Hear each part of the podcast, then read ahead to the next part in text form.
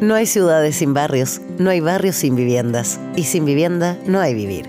Bienvenidos y bienvenidas a Para Ayer, grandes voces de la política, el arte, las empresas y la academia unen sus puntos de vista sobre la vivienda y la vida en sociedad. Para Ayer, un programa de Déficit Cero y Radio Pauta. Conduce Sebastián Bowen.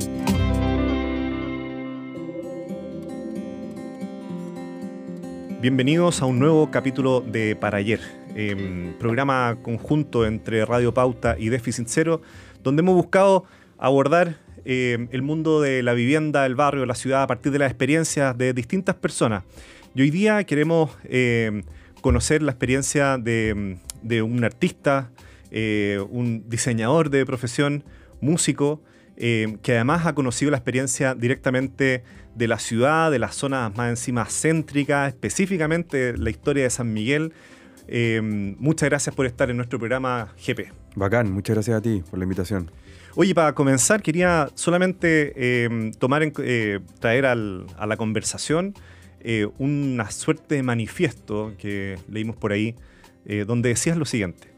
La canción es como una casa. Se construye, pero se puede remodelar y esto siempre a partir de sus cimientos ya establecidos. Voy a elevar el techo, voy a construir un subterráneo, no importa, pues la casa sigue siendo la misma, ubicada en la misma calle y barrio. Mm. ¿Cuándo surgió ese, ese, manifiesto y por qué? ¿De dónde apareció? Eh, yo creo que la imagen es que esa, bueno, esa, esa, definición debe haber aparecido por ahí en el 2004, 2005, cuando recién estaba dando mis primeros pasos como solista. Ya había trabajado en, en bandas particularmente en una que se, que se llamó, digamos, terminó ya esa banda, Taller de Jao. Entonces probablemente haber sido parte de alguna de mis primeras entrevistas y la verdad que ha dado, eh, cada cierto rato me la, me la citan, ¿no? Me la recuerdan. Y me llama mucho la atención porque esa definición tiene mm, de manera inconsciente imágenes de una casa grande. Eso es raro igual, ahora, digamos. Eh, siento que en ese tiempo, o del lugar donde yo vengo, la idea de una casa grande no era tan eh, rara, o sea, no, no, no, es que necesariamente tenga que ser una casa pituca o el barrio alto, nada. Yo venía de, vengo del barrio de San Miguel, eh, viví en dos partes, en, realidad en tres partes. Eh, primero en la calle Yico, que es una calle, de hecho era muy vecino de Juan Antonio Labra. Eh, y después. ¿Fue una, influencia musical, dirías tú? no sé. Puede, pero, pero me acuerdo que pasábamos con los amigotes y decían, mira ahí vivía Juan Y todos mirábamos por la ventana a ver si aparecía por ahí. Bueno, pero nunca apareció. Pero se decía. Eh, ¿Quién más? Bueno, hay harta gente que, que, es de ahí, ¿no? Hay un grupo muy conocido que se llama Los Prisioneros que, que, son de ahí también. Pero bueno, en fin. El asunto es que en, en, ahora ya no están así porque hay muchos edificios pero, en, pero hace, qué sé yo, 15 años atrás, o a partir de 15 años hacia atrás, habían mayormente casas y, la mayoría eran grandes. O sea, mi mm. familia que estaba ahí, todos vivíamos en casas grandes, y con patios grandes, con eh, que andan guarenes, andan estas piscinas eh, riñones llenas de hojas secas y ese tipo de cosas. Entonces, pensar en esa definición, eh, ahora puede ser raro. un como que una pieza, una casa con muchas piezas, en muchos lugares. Eh, pero en ese tiempo era, era algo concreto. Mi, varios de mis amigos tenían casotas. De hecho, hay uno, hay uno particular, que es el, Pablo Castillo. Bueno, su madre vive ahí ahora. Creo yo que tiene la casa más grande de San Miguel, una casa que histórica, que debe tener más de 100 años sin duda. En fin, entonces había todo un mundo en, en, relación a una casa. Entonces para mí la casa siempre ha sido muy importante en términos arquitectónicos y en muchos otros términos, pero yo creo que es en particular. O sea, la idea de casa era la canción, es la canción. Y bueno, como uno la construya, bueno, eso es a gusto propio, ¿no? O a las necesidades o al presupuesto que tengas, pero, pero qué sé yo, es como que uno hace lo que, quiere, básicamente, pero siempre teniendo en cuenta la casa, en, analogía a la canción. Encuentro súper buena la, la, analogía, porque mm, en el fondo lo que retratas con ese, con ese manifiesto es la suerte que mm, la canción puede ir mutando, ¿cierto? Mm. Pueden surgir covers, de hecho, la puedes interpretar de distintas maneras, probablemente va a tener también eh, significados distintos para distintas personas que la vayan escuchando. Em, pero finalmente la canción responde a un momento en que fue creada, fue un, momento particular, un entorno particular, un sentimiento particular de parte del artista y la casa también. Se va a remodelar, cada persona la va a ver distinta, va a tener distintos espacios, va a ir cambiando, pero responde a un espacio particular, ¿cierto? Eh, Sí. donde se, se construye. Mira, yo creo que hay dos cosas y ahora que, ahora que he podido meditar un poco más en, este- en estos segunditos, en este minuto, hay dos cosas. Una que, que yo vengo o, o- o mi manera de trabajar la música tiene que ver con eh, justamente algo que tú también de alguna manera nombrabas, que la canción se defiende o se hace o se compone con muy pocos elementos. Por ejemplo, no, yo estoy con la guitarra y con la voz haciendo una canción y esa canción después puede mutar, qué sé yo, hacer tener programaciones electrónicas, puede tener una orquestación por aquí por allá, pero siempre la canción es algo básico, se, se defiende con algo muy básico. O sea, se puede cantar con una guitarra o a capela inclusive, eh, o con una orquestación de 42 piezas y qué sé yo. Y a eso me refiero yo, creo yo. O sea, esa, esa es una buena manera de, de- de ver eh, esa definición, ¿no? Como la canción es una cosita que se... Y es una tradición cantautoril. ¿Cachai? No sé, Silvio puede hacer sus canciones obviamente solamente con guitarra, pero también meterle un montón de arreglo y ahí, bueno, ahí uno sabrá si le gusta más o menos, pero, pero eso de poder defender la canción con muy poco es algo que yo lo tengo incorporado en mi manera de trabajar. O sea, mi canción, las canciones que yo hago no nacen con los arreglos musicales hechos, sino que hay una previa bien primitiva en términos estructurales, pero que después me planteo la pregunta, ah, inclusive hasta el día de hoy, ok, ¿cómo vamos a vestir esta canción? Claro. ¿Qué le vamos a poner? Esto, este arreglo, esto otro, ¿cachai? A eso me refería, una buena analogía. Oye, y un- segundo, disculpa, Dale, dale, dale. que la otra analogía que con la casa es que todas las cosas en ese tiempo, en, en los principios de los 2000, pasaban en las casas de los amigos. Entonces, ya, nos vamos a juntar en la casa de Pablo a hacer tal canción, nos vamos a juntar en la casa de Seba a hacer tal canción o a echar la talla. Pero siempre las cosas pasaban en las casas de la gente, no en la calle ni en la plaza, sino, ni en el, eh, en el colegio en ese tiempo o, o en el tal lugar, sino que en la casa de Pablo, en la casa de Sebastián, en la casa de la, qué sé yo, X. Y eso es algo súper propio, bi- es bien propio de Chile. Eh, Mm. me, me ha tocado por, por- por temas laborales a veces vivir en otros países en Latinoamérica en que en general también se hace una vida mucho más hacia afuera. Eh, Mm. se, se toma más la calle, por ejemplo, Sí, Eh, sí. O, o los espacios eh, comunes, qué sé yo. En Chile el espacio es- tiende a ser más hacia adentro de la casa, como tú decías. Nos juntamos en la casa de no sé quién, o Mm. sea, esa vida clásica de invitar a la casa Mm, eh, es súper chilena, que es como Sí, lo sí, que sí. esté retratando además de un barrio súper chileno como San Miguel. mm. Eh, y, me- y me llama la atención lo que cuentas de las canciones porque eh, tú has, has hecho varios covers, digamos, eh, donde has tomado, por decirlo así, la casa diseñada por otro eh, y tú la has remodelado, ¿cierto? Eh, poniéndole tus propios elementos. Eh, esa experiencia, si uno siguiera con esta analogía de que la canción es como la casa, eh, ¿cómo ha sido esa experiencia de revisitar casas ajenas? Sí, eso eh, eh, me, me sucede a mí porque, o lo, lo- lo- lo aplico porque soy, más que músico, me considero fan de la música, ¿no? Melómano, soy absolutamente melómano y, y el entender la historia musical que sea, por ejemplo, la canción latinoamericana, por, ejemplo, por decirte. Me encanta entender de dónde viene y a dónde va, sin duda. Pero ponte tú decir, mira, a ver, espérate, ¿cómo? creo yo que la canción latinoamericana es lo más íntimo que tengo yo y es lo que me une con mi familia de manera transversal. Porque si yo pienso en mis gustos personales más rockeros o más experimentales o más lo que sea, eso es más personal y tiene que ver más que ver con mis amigos. Pero si yo quiero ir a, lo, a, lo, a, lo, a la raíz como más familiar, a lo que me enseñó mi papá, a lo que me enseñó mi mamá, es como pienso en Chayanne, Juan Gabriel, ¿cachai? La canción latinoamericana finalmente, después, qué sé yo, ahora Rosalía, en su momento Maná. El otro día me acordaba con, la, con qué sé yo, un compañerito del colegio, oye, ¿cuál fue la primera fiesta que fuimos? Ah, tal. ¿Y qué música pusieron? Eh, Maná, eh, eh, oye, mi amor, no me... Y bueno, esa. Y ahí empezaron, empezaron a aparecer un montón de Claro. imágenes, ¿cachai? Entonces la canción latinoamericana para mí por lo menos tiene una idea de súper eh, emocional también y, y bio- biográfica. Entonces, claro, revisitar esos lugares es como revisitarse a uno, ¿no? También es como reconocerse a uno. Llega un momento en que... eh, No, yo creo que la pandemia fue, ¿no? Que a mí por lo menos me sucedió que... Ah, que veía cuando chico, qué monos veía, qué música escuchaba, qué fue que me enseñó no sé quién, qué fue... Me empecé a, empecé a revisitarme y, y a partir de ahí hice un disco, de hecho, que se llama Un poco más de fe, que tiene que ver con, bueno, fe y después le agregué dos canciones que se terminó llamándose Un poco más de fe. Tiene, tiene que ver con ese tipo de canciones. Una cancioncita de Chayanne, que me acuerdo de mi mamá, una cancioncita de Soraya, me acuerdo que cuando pusieron TV Cable en mi casa, Claro, sí, perfecto. año 90 y no sé qué, y Café Tacuba, y bueno, Rosalía, porque, qué sé yo, ah, marca la pauta ahora, y mm, en fin, ese bueno, tipo de me, me- me pasa una, una experiencia eh, súper eh, personal, eh, que es interesante lo que tú estás mencionando. Por ejemplo, las flores. Las flores que tú revisitaste esa casa, Ujú. eh, ¿cierto? Hiciste ese cover, eh, y que hoy día yo se lo pongo a mis niños. eh, y una canción que escuchamos juntos. Eh, y es una canción que, no sé, 20, 25, 30 años atrás, Mm. la escuchábamos versionada por su versión original. Eh, y con eso vais juntando de alguna manera, Ah. ¿cierto? Generaciones, Sí, vais, sí. vais- vais conectando experiencias eh, nuevamente. Eso es, es- es absolutamente verdad. Me acuerdo de No Doubt cuando hizo la de Tok Tok. Ay, se me olvidó cómo se llama. El gran single que tiene. Bueno, Me pillaste. En fin, claro, me pillaste y- y- totalmente. ir, eh, Vamos a eh, la producción.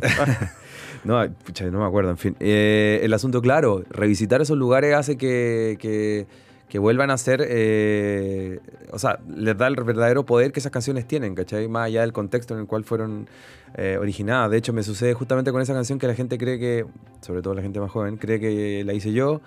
Y más quisiera, pero, pero bueno, no es así. Eh, en fin, pero bueno, sí. la, eso de- la- la- la reconstruiste. los covers, los sirven, sirven para eso y hay muchas buenas historias acerca de, de- de covers eh, revisitados que hacen que tengan vida nueva esas canciones. Sí.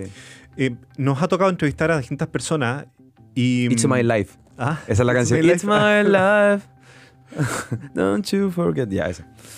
La de el, eh, nos ha tocado entrevistar a distintas personas y, mm, algo que me llamó la atención revisando ahora, pre- previo a esta entrevista, es que el tema de la casa es recurrente en tus letras. Eh, eh, tiene que ver con lo que mencionaste anteriormente, que tus experiencias probablemente donde surgieron las principales emociones para luego construir tu música están asociados a eso, a, episodios de barrio, episodios de casas tuyas, ajenas, eh, donde te fuiste juntando con personas y viviendo experiencias. Entonces, eh, y eso tiene un entorno, tiene un escenario que se da, que es San Miguel, que no es cualquier comuna. Eh, tú mencionabas, ¿cierto? Los prisioneros, bueno, para Antonio Labra, el Jepe ahora, y, mm, y- es una, una comuna que un poco tiene esa, esa alma bien de barrio, está bien conectada, eh, ha sido una comuna que ha- se ha ido transformando también. Entonces, eh, San Miguel, ¿qué te evoca San Miguel? Eh, partiendo como de lo, de lo más emocional, creo yo que familia, lo primero que se me ocurre. Familia, amigos, casas, sin duda. Sí, la idea de casa, la idea de la casa del Pablo, para mí es muy importante porque ahí grabábamos, la mayoría de mis amigos de ese tiempo, grabábamos todos nuestros primeros discos en la casa de Pablo porque era el único que tenía computador y micrófono y espacio y silencio y eso. San Miguel ahora es mi familia igual porque varios, de, varios viven ahí todavía. Em, pero eh, sí, eso es como, como es familia, sí, es familia. Es, un- es una comuna bastante pequeña. En ese tiempo, por lo menos, al principio de los 2000 habían 21.000 habitantes, si no me equivoco. Ahora deben haber bastantes más, pero, pero es una comuna pequeña, es una especie como de. eh, eh, no sé. Lugar, lugar medio invisible, o sea, un lugar calmo den- a- a- al lado del caos, ¿cachai? O sea, está al lado, al lado de Santiago Centro, al lado de un montón de lugares bien concurridos. Y Sa- San Miguel me da la impresión de que era un lugar bastante calmo en ese tiempo, bastante... Sí, sí, como que da propiciada la, la- la vida de barrio y, y sigue resistiendo eso. O sea, creo yo que sí, sí. Eh, Pucha, es difícil de explicar en, en muchos sentidos porque... Porque eso ya no existe, sobre todo eso. Entonces, no sé, yo soy re mal para nostalgia, entonces como, no, es que ese barrio era así y ahora es asá y ahora es terrible, no. De hecho, de hecho ahora que, me, que paso por el bandejón ahí de Gran Avenida con Llano Supercasó, eh, la gente se instaló ahí a bailar salsa, hay un montón de restaurantes donde, antes había un eh, hospital psiquiátrico, ahora hay un montón de café, me imagino que eso congrega un montón, pero sí me acuerdo que ese hospital que queda- quedaba en Salesianos con la Gran Avenida, uno iba pasando por ahí y yo me fijaba en las ventanas y siempre había alguien, algún paciente asomado, fumando, mirando, y eso sin duda era estimulante igual. Porque te imagináis cosas, ¿cachai? Era gente que vive completamente aislado. Ay, vivía completamente aislada. Al lado de eso había un hogar de ciegos. Entonces el colegio en el que iba yo, que es el Instituto Miguel León Prado, varias veces íbamos a jugar a la pelota con, los- con los ciegos y jugaban mejor que, que, que nosotros. Tampoco es que era- éramos muy buenos, pero, pero qué heavy ese mundo, ese, esos, esos mundos cerrados que había, ¿no? El hospital clínico, que bueno, nunca entramos, pero sí al hogar de ciegos sí entramos, que era un lugar bastante grande, eh, donde ahora hay como cinco edificios de 40 pisos. Eh, bueno, en ese lugar había un hogar de ciegos, había un colegio, había todo una un mundo que, que era una burbuja, ¿cachai? Donde nosotros felizmente tuvimos la experiencia de poder visitarles y, entender un poco, vivir la experiencia de que cómo ven el mundo ellos, cómo lo, cómo lo sienten ellos. Y, era bastante potente, bastante especial, sí. Qué interesante, eh, estamos conversando con, con GP acá en el programa para ayer. Y mm, qué, interesante lo, que mencionaste de cómo la ciudad o sea, as- así lo, lo- lo relato yo, lo que tú estás comentando, de cómo la ciudad también se va reconstruyendo, también se va eh, transformando, ¿cierto? Tiene Mm. una estructura inicial. Y terminé siendo nostálgico al final porque te empecé a contar puras cosas así como, no, que lugar de ciego, que, en fin, bueno. Pero también es inevitable contaste, igual. pero, pero también contaste la- las nuevas realidades, Sí, sí, es ¿cierto? verdad, Entonces, es cierta gente bailando salsa, los cafés, qué sé yo. Entonces, eh, en, en ese, en ese contexto, tú también hablas de. mm, eh, hablas mucho del folclore, eh, de- del vínculo con la música latinoamericana, más, más allá del folclore. Y eso finalmente nos lleva como. Como bien diría Violeta Parra, y que lo mencionaste en algunas entrevistas que estuvimos revisando, finalmente nos lleva a, a su gente, a la, a la gente que, que va componiendo la- las culturas, ¿cierto? La- las sociedades. Desde tu mirada, GP, em, ¿has visto que la gente en Chile también ha cambiado? ¿Cómo ha cambiado? ¿Cómo eso te va despertando distintas realidades, distintas cosas que te llaman la atención para el día de mañana generar tu creación artística? Hay un dato que creo que me, me enteré hace, o sea, lo vi hace unos 3, 4 días atrás, que era que la música, el público más obsesivo, o uno de los públicos más obsesivos del mundo, musicalmente hablando, es el chileno. ¿Por qué? Eso es un dato, Mira. ¿cachai? Es un dato duro y me llamó muchísimo la atención. Entonces, yo justamente pensaba todo lo contrario, que era un público más disperso y que iba de aquí a allá y qué sé yo, pero ese dato me... Uf, me dio mucho material yo creo que eso de ser obsesivo con, con la información cultural, musical, lo que sea, es algo que un dato que no tenía incorporado para nada. Pensé que éramos, como te digo, absolutamente dispersos, un poco, eh, qué sé yo, con otras prioridades, pero justamente que haya eh, eh, un público obsesivo, no, me, me encantó. Y eso, claro, te habla de una persona de, pers- de personas que están buscando su identidad, creo yo, ¿no? Mm. Chile me da la impresión a mí que en términos eh, bastante generales eh, tiene una identidad extravi- extraviada y la busca constantemente. Eh, y se va desdibujando constantemente también, o sea, con, desde las culturas que, se han que hemos recibido este último tiempo, la venezolana, que son potentísimas, entonces como que uno los escucha hablar y, y lo- los escucha, los ve desenvolverse en el espacio y es otra cosa, entonces como que uno tiene de alguna manera como que ir poniéndose al día al respecto de esas de esas maneras de vivir tan potentes, no tan hacia afuera, digamos. Ellos sí, viven en, viven en la calle y se toman la calle y, viven en el barrio y, la, y, la y lo que da inmediatamente después de la puerta de tu casa se arma todo un, todo una, todo una- un asunto ahí. Bueno, en fin, yo creo que Chile, claro, tiene ese tipo de situaciones de, de, de- de- de identidades extraviadas. Eh, creo yo que hay gente que lo, lo ha intentado encontrar, buscar, bucear, como por supuesto Violeta Parra, Marco Loyola, Gabriela Pizarro, etcétera, pero falta mucho para eso. Yo creo que la gente eh, tiene una necesidad, eh, yo diría, bueno, obsesiva, compulsiva al respecto de eso, y la música sin duda que es una herramienta para eso, ¿no? Y por eso que hay artistas tan bacanes en Chile también, ¿sí? O sea, la música urbana, que es la música de, de ahora, o la que era por lo menos hasta ayer, eh, es muy potente, muy real, es muy eh, in your face, ¿no? Así como que muy cara de raja, así. Y es genial eso, es genial. Yo he aprendido mucho de eso. Yo vengo de una generación artística más tímida, ¿no? Como más para adentro. Bueno, pero, es una, cosa. pero es una generación, dirías tú, o es un estilo. Eh, Ambas. Es un estilo que es más... eh, eh, o sea, lo- la música urbana no es que se inventó en un estilo del, del 2010, sino que tiene que ver con la música de los 90, del rap, de los autos, las marcas, bueno, todo Mm. ese mundo, y, y- y- y de los cuerpos, ¿no? Después, después no sé, el grunge era más para adentro, lo extrovertido, lo denso. No sé si una es mejor que la otra, pero bueno, eso se ha, re- ha revivido, a- se- digo, lo, lo urbano, la música urbana revive eso. Ahora me imagino que vendrá un Kurt Cobain de nuevo y ahora todos con chalequito, pantalones rotos y, y pensando en lo, en lo depresivo que somos. Me imagino que eso viene ahora. En fin, da lo mismo. Pero la cosa es que los chilenos estamos, estamos en esa, como, ¿quién cresta somos? ¿Quiénes éramos? ¿En qué momento nos perdimos? ¿Y qué vamos a hacer ahora? Es como que yo creo que los argentinos, los brasileños, los peruanos la tienen clarísima. En Y- términos culturales, por lo menos. Es interesante que lo, que lo digáis tú, además, porque, porque hay una mezcla, ¿cierto?, de, de, de folclore y pop Mm. en tu historia. Entonces, Ah, sí. va, va también es- esa, eh, a- ayuda a esa, a esa búsqueda. Ese es un problema, por ejemplo, porque, por ejemplo, eh, es un problema en términos de definición, porque siempre me han dicho, no, jefe, pucha, tú rescatas el folclore o ayudas. a hacer-". No, yo no rescato nada a mí, el folclore me, me rescata a mí, o sea, el folclore es más grande que...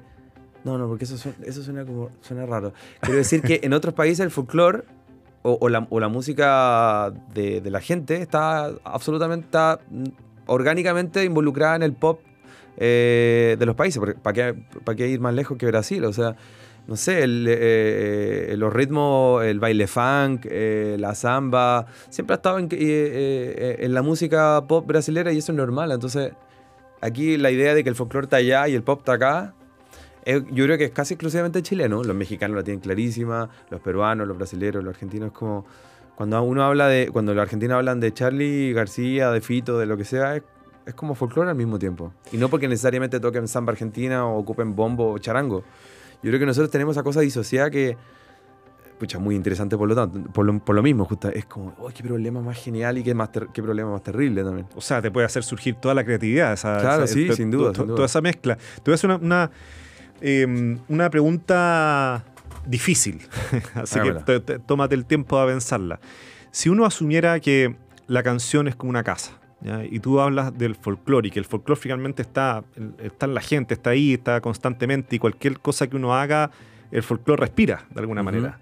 Em, si uno lo llevara eso a, esta analogía de la casa, ¿qué dirías tú que constituye ese folclore de un hogar en Chile? O sea, ¿qué es lo que el hogar en Chile tiene que, que da lo mismo lo que hagas, nunca vas a poder salir de eso, porque es parte propia de, de, por decirlo así, la estructura, la identidad de nuestro hogar, de nuestra casa en Chile?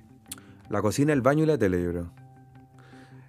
la cocina porque ahí se congrega la gente a echar la talla, el baño porque es el espacio íntimo, para lo que sea. Claro. Y la tele porque tiene esa cosa hipnótica que como que... hasta el día de hoy uno está hipnotizado por la televisión o, por la... Sí, sí, como que la televisión... Es, bueno, en fin, me parece a mí un lugar, el más interesante de todo, sin duda, la cocina, bueno, y el mm. baño también. Como que son los, los dos lugares. La cocina congrega y uno ahí como que va llegando y hay alguien que ya está cocinando y quien sea, tu amigo, tu familia, lo que sea. Siempre como, oye, ¿cómo te fue? Bien, sí. Y ahí empieza una conversación que te conecta, ¿cachai? cambio, uno después se va a su pieza o, se encierra en el baño a lo que sea. Pero la cocina es un lugar genial y sobre todo en el sur, me da la impresión de que en Punta Arena, yo conozco, he tenido la suerte de conocer a harta gente de Punta Arena, mucho pasa en la cocina, porque la cocina siempre está prendida. ¿Cachai? Entonces el calor, bueno, qué sé yo, congrega. A mí me parece que. Pero se me fue un poco la pregunta que me hiciste. Tiene que ver con la música, ¿no? O sea, si, si, si la casa fuera una, una canción y el ah. folclore es esa parte fundante de la canción. el folclore es la cocina. Claro. qué buen punto. Fíjate que te, voy a contar una historia. El, eh, porque efectivamente la, cocina de partida es el lugar donde uno invita a, la gente más confianza. O sea, cuando te hacen pasar la cocina ya. Eh, y, pueden mutar las casas en Chile o los departamentos, lo que sea, pero la cocina siempre tiene un lugar ahí eh, preferencial. Y, el baño mencionaste, que es súper interesante, una historia que nos tocó estar trabajando hace tiempo atrás con, comités de vivienda eh, para un proyecto en Renca, eh, un proyecto en Tumalal. Y fíjate que ahí llegaron los arquitectos a trabajar con la comunidad dijeron, bueno, le vamos a poner califón al baño. Pero el baño no, no, iba a ser de un tamaño que no alcanzaba la tina. Y la comunidad en conjunto decidió no tener califón. Pero agrandar el baño para que tuviera tina. Entonces, y, la reflexión en el fondo, de, sobre, todo de las mujeres, de las señoras, de las mamás, era, yo quiero tener mi casa, eran familias que venían de campamento. Entonces yo quiero tener mi casa para poder darme un baño de tina. O sea, era como, eso es lo que no tengo. Lo otro lo tendré en el tiempo, algún, mm. cuando pueda lo voy a poner, digamos, es lo mismo que me pasaba en el campamento. Mm. Pero acá yo quiero el, baño en el fondo de Tina como la, escena finalmente asociada también a la dignidad que significa eso, el espacio del baño. O sea, entonces mencionaste cocina, baño, no podría estar más, Más, de acuerdo. absolutamente, sí. Sí, son lugares muy especiales y son totalmente complementarios. Pues uno, como te digo, la cocina se congrega, el baño se... Eh, uno queda ahí solito. Oye, el para terminar te quiero pedir un regalo, si es posible. Ah, entonces. De veras, sí, sí. Eh, vimos además que, que Jepe estaba, estaba sin guitarra, así que le pedí que tocara un tema que, yo creo que se puede hacer a capela. Sí, sí. El tema se llama eh, Amigos, amigos Vecinos, que, aprovecho de preguntarte porque me llamó mucho la atención. Eh, un, es, un, tema que lo encontré súper, súper lindo, todo, su, su ritmo, su letra, su melodía y, y, la, con cómo está estructurado desde el punto de vista musical, me mm. parece que es especial. Eh, sí, sí, sí. Es una canción que yo creo que se la hice, se la hice a la casa del Pablo, Flores Castillo. Porque, Bueno, una casa que está ahí, eh, vayan a verla, es preciosa. Se, queda en San Ignacio con Fernando Lascano, en el barrio del Llano de San Miguel, una casa de cuatro pisos y una construcción así bien... Uy, ojalá que esa casa, bueno, ya debe ser patrimonio. Debiese, por lo menos. En fin, y, y, ahí teníamos la suerte que Pablo era el único que tenía compu y tenía un micrófono relativamente bueno y bueno, y eso ya lo conté. Pero es un punto, era un punto de, unión. Entonces, contento me, me, iba para la casa del Pablo y por eso que le hice esa canción y lo que todos y, lo que un lugar que nos congrega. Bueno, aquí voy.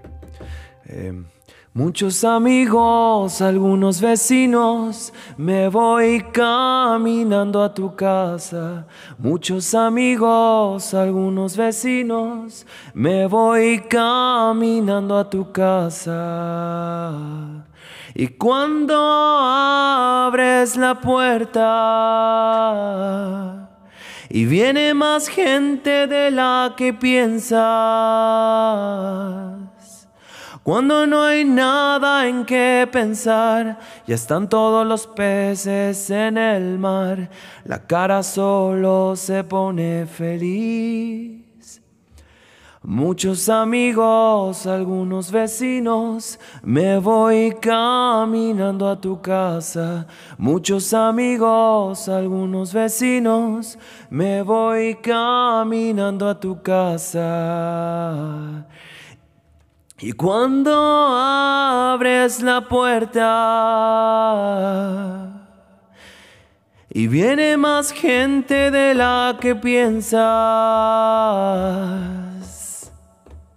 Cuando el lugar ya no es tu lugar, sino el de todos los demás, la cara solo se pone feliz.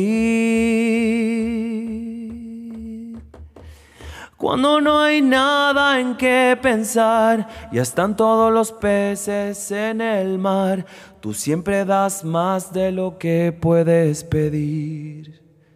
Gracias Pablo Flores. Muchas gracias Jepe acá eh, por venir al programa, reconstruyendo canciones, eh, reconstruyendo casas, reconstruyendo ciudades, reconstruyendo barrios. Así que muchas, muchas gracias. No, a ti, muchas gracias por, también por la entrevista y bueno, eso, sí, lo disfruté. Chao. Esto fue para ayer. Grandes voces del Chile de hoy conversan junto a Sebastián Bowen sobre la vivienda y la vida en sociedad Escúchanos también en el canal de Spotify de Déficit Cero y en pauta.cl.